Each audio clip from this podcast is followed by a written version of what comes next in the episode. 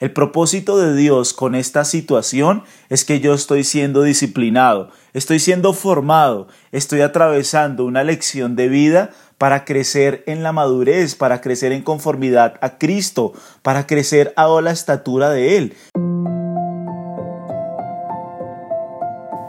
Verso a verso, un programa de Iglesia Bíblica Gracia en Cristo. Acompáñanos en este viaje a través de la Biblia. El día de hoy estaremos meditando en el Salmo 6 y hablaremos acerca de las pruebas que nos ayudan a madurar. En esta mañana nos encontramos estudiando el Salmo capítulo 6 y esta mañana vamos a mirar la estructura inicial en este Salmo.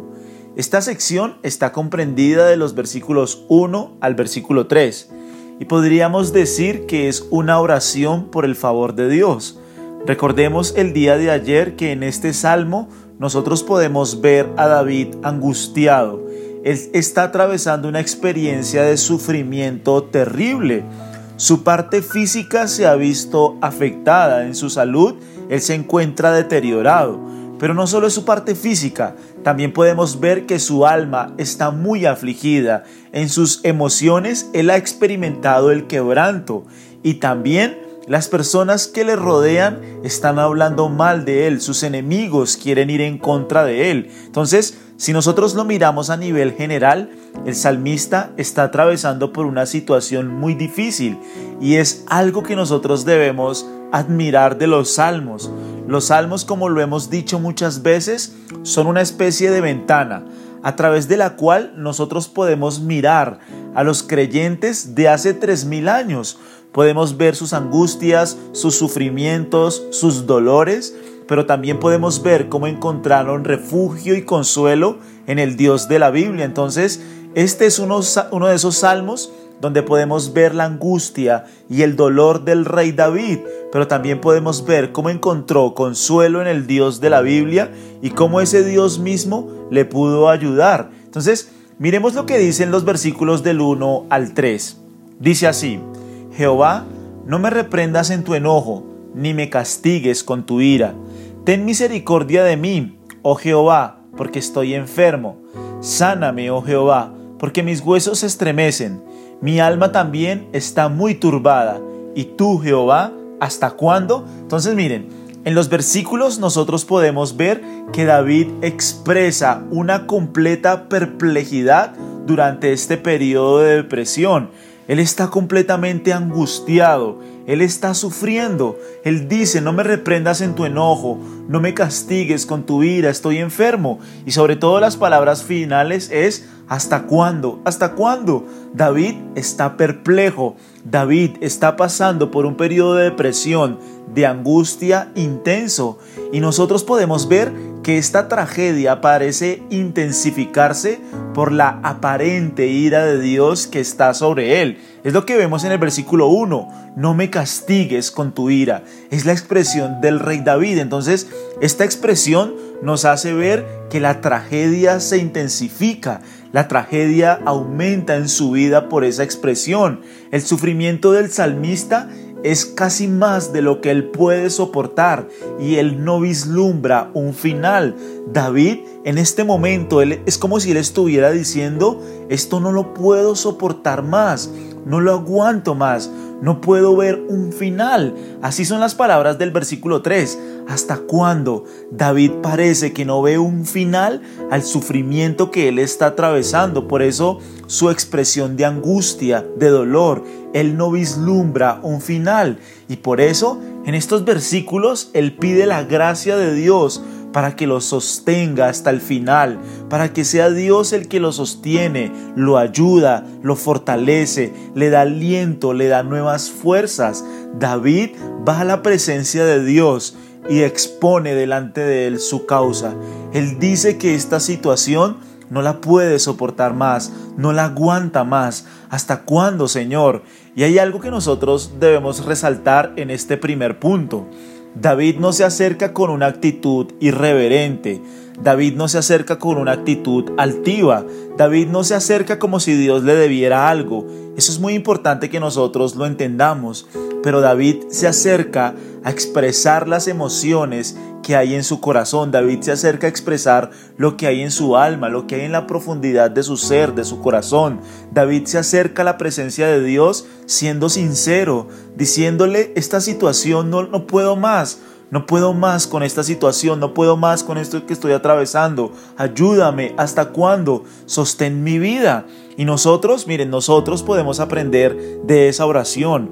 Podemos aprender a, a acercarnos a la presencia de Dios, obviamente con una actitud reverente, con una actitud de sumisión, de humildad, humillados, pero también podemos expresarle a Dios las angustias de nuestra alma, que tal vez la situación por la que estamos atravesando es una situación muy difícil, es una situación por la que en la que nosotros sentimos que estamos contra las cuerdas, que no podemos más, que queremos tirar la toalla y podemos acercarnos a Dios expresándole eso que hay en nuestro corazón. ¿Por qué? Porque es allí donde nosotros podemos pedir la gracia de Dios para que nos sostenga en medio de esas situaciones difíciles hasta el final. Podemos pedirle a Él que nos ayude, que por favor nos sostenga, que nos dé nuevas fuerzas, que nos dé nuevo aliento. De verdad que si nosotros podemos apreciar estos primeros tres versículos, David no guarda imagen delante de Dios, David no guarda apariencia.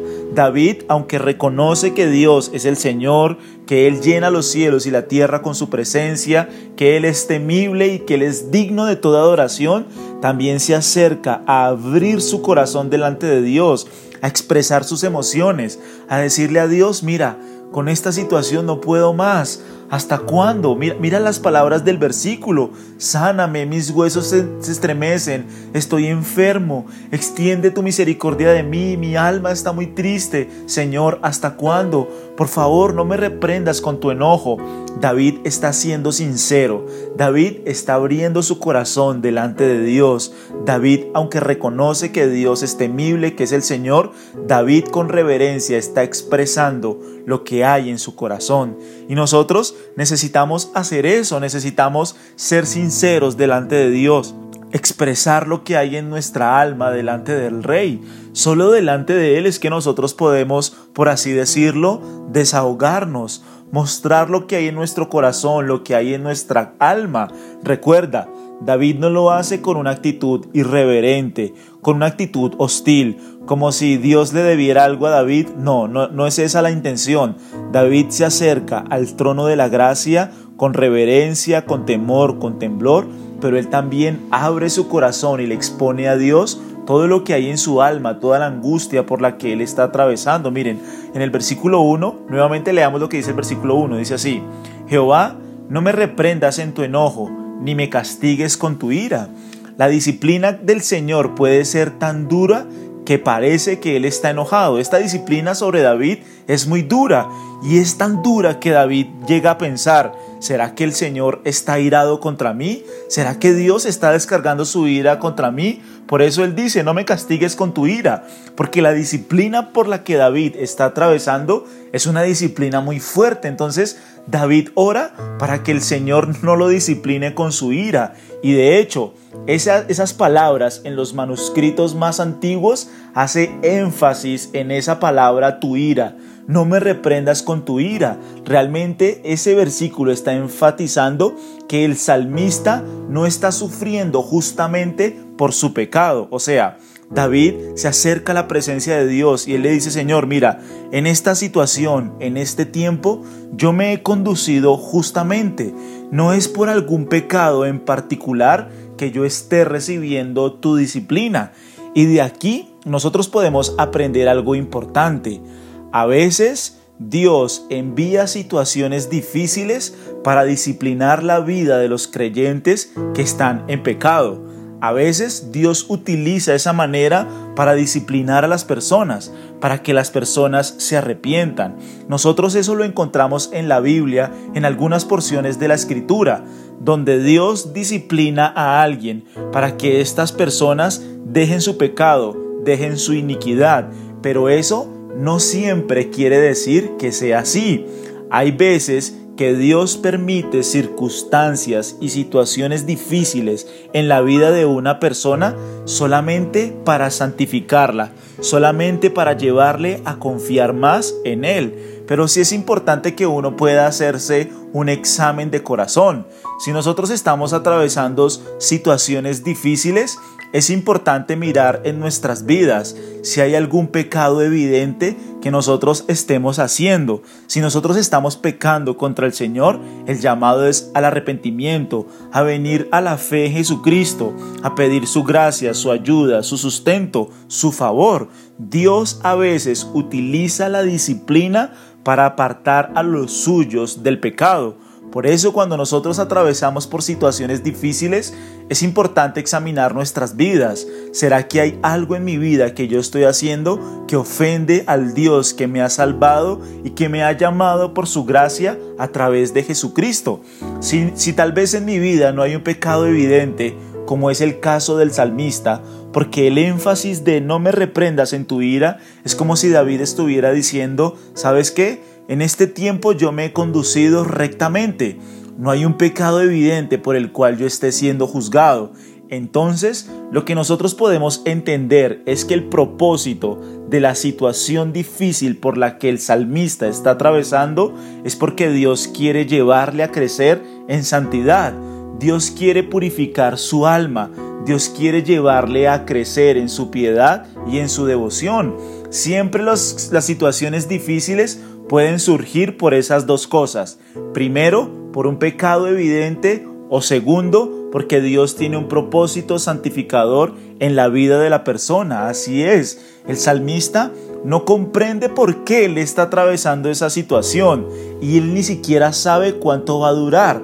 Pero la disciplina de Dios, en este caso en particular, tiene el propósito de santificarlo, de purificar su alma, de llevarle a confiar más en el Señor, de llevarle a buscar más su rostro, su ayuda, su presencia, su gracia. David se ve obligado a ir a la presencia de Dios, a experimentar su fortaleza, a que Dios le guíe, a que Dios le ayude.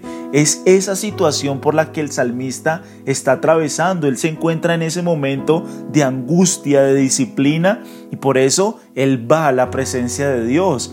En este primer versículo los verbos reprender y disciplina son a menudo sinónimos, normalmente en el lenguaje hebreo son sinónimos.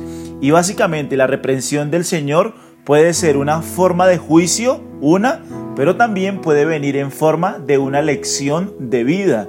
Y ese es el énfasis que el autor quiere hacer acá, lo que Dios está haciendo con David en su enfermedad, en su situación difícil emocional, en su situación difícil social, es darle una lección de vida para que ellos confíen en Él, para llevarle a madurar, para llevarle a crecer en su vida de piedad, en su vida de devoción hacia Dios. Dios quiere purificar el alma del salmista para que él pueda crecer en devoción y confianza hacia Dios. Entonces, eh, creo que un punto de reflexión en esta mañana es que nosotros podamos mirar en nuestras vidas si tú estás atravesando por una situación difícil, de sufrimiento, de angustia, de dolor, y eres creyente y has venido a Cristo en fe y en arrepentimiento, hay dos cosas que nosotros debemos examinar.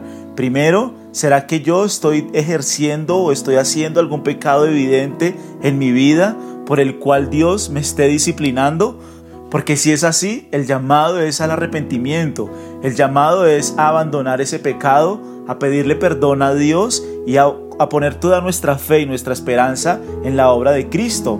Pero el segundo punto es que si no hay un pecado en mi, evidente en mi vida, confrontándome y examinándome con las escrituras, entonces el propósito de Dios con esta situación es que yo estoy siendo disciplinado, estoy siendo formado, estoy atravesando una lección de vida para crecer en la madurez, para crecer en conformidad a Cristo, para crecer a la estatura de Él. Mira lo que dice en Deuteronomio en el capítulo 4 versículo 36.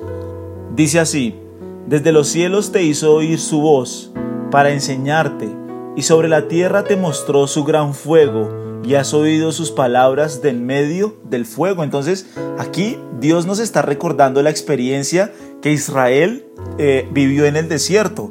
Y Dios dice allí en Deuteronomio en el capítulo 4, en el versículo 36, dice, desde los cielos Él te hizo oír su voz. ¿Con qué propósito? Enseñarte. Él te llevó por todo ese desierto para que tú aprendieras a conocerle, para que tú aprendieras a temerle, para que tú aprendieras a confiar en Él.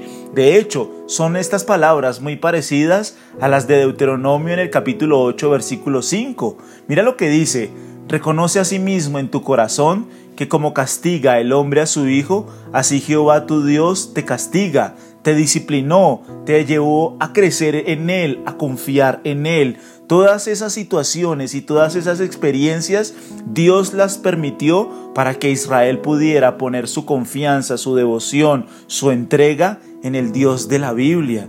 Por eso es necesario el sufrimiento, por eso son necesarias las pruebas, porque Dios nos ayuda a crecer en nuestra fe en Él, a crecer en nuestra devoción hacia Él, a confiar más y más en Él, a que nosotros podamos aferrarnos a su palabra, a la Biblia, a la oración, a Él.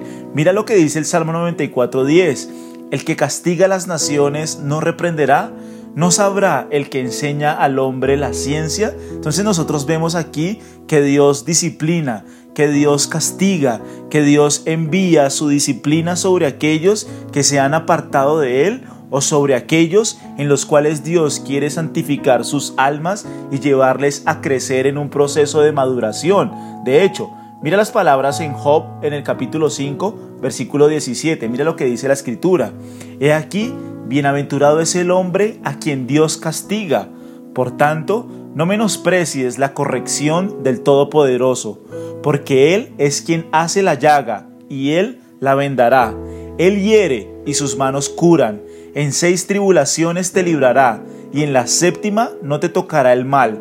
En el hambre te salvará de la muerte, y del poder de la espada en la guerra.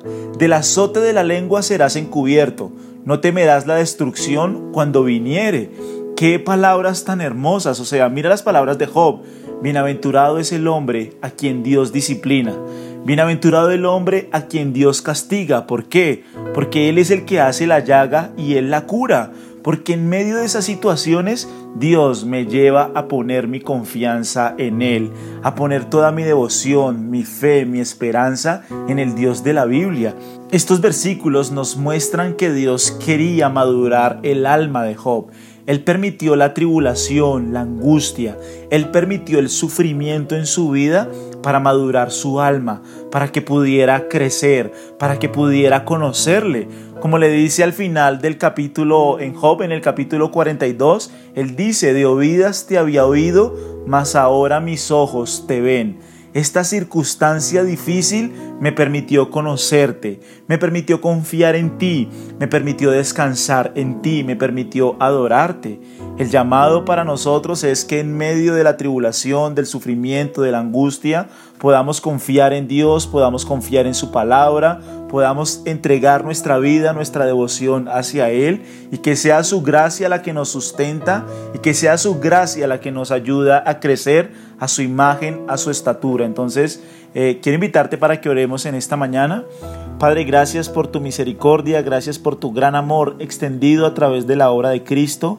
Te pedimos que perdones nuestros pecados, que perdones nuestra iniquidad y que sea tu gracia, Señor, la que obra en nuestros corazones y nos lleva, Señor, a vivir para tu gloria. Nosotros te pedimos que hoy nos ayudes, que nos sustentes, que nos ayudes a poner nuestros ojos en ti y que nosotros cada día, Señor, podamos vivir para la gloria de tu nombre. Nosotros te damos muchísimas gracias por este tiempo.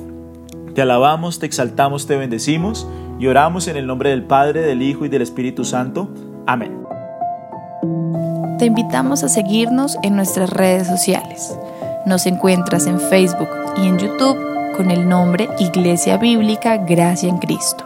Si este mensaje fue edificante para tu vida, te animamos a compartirlo con tus seres queridos.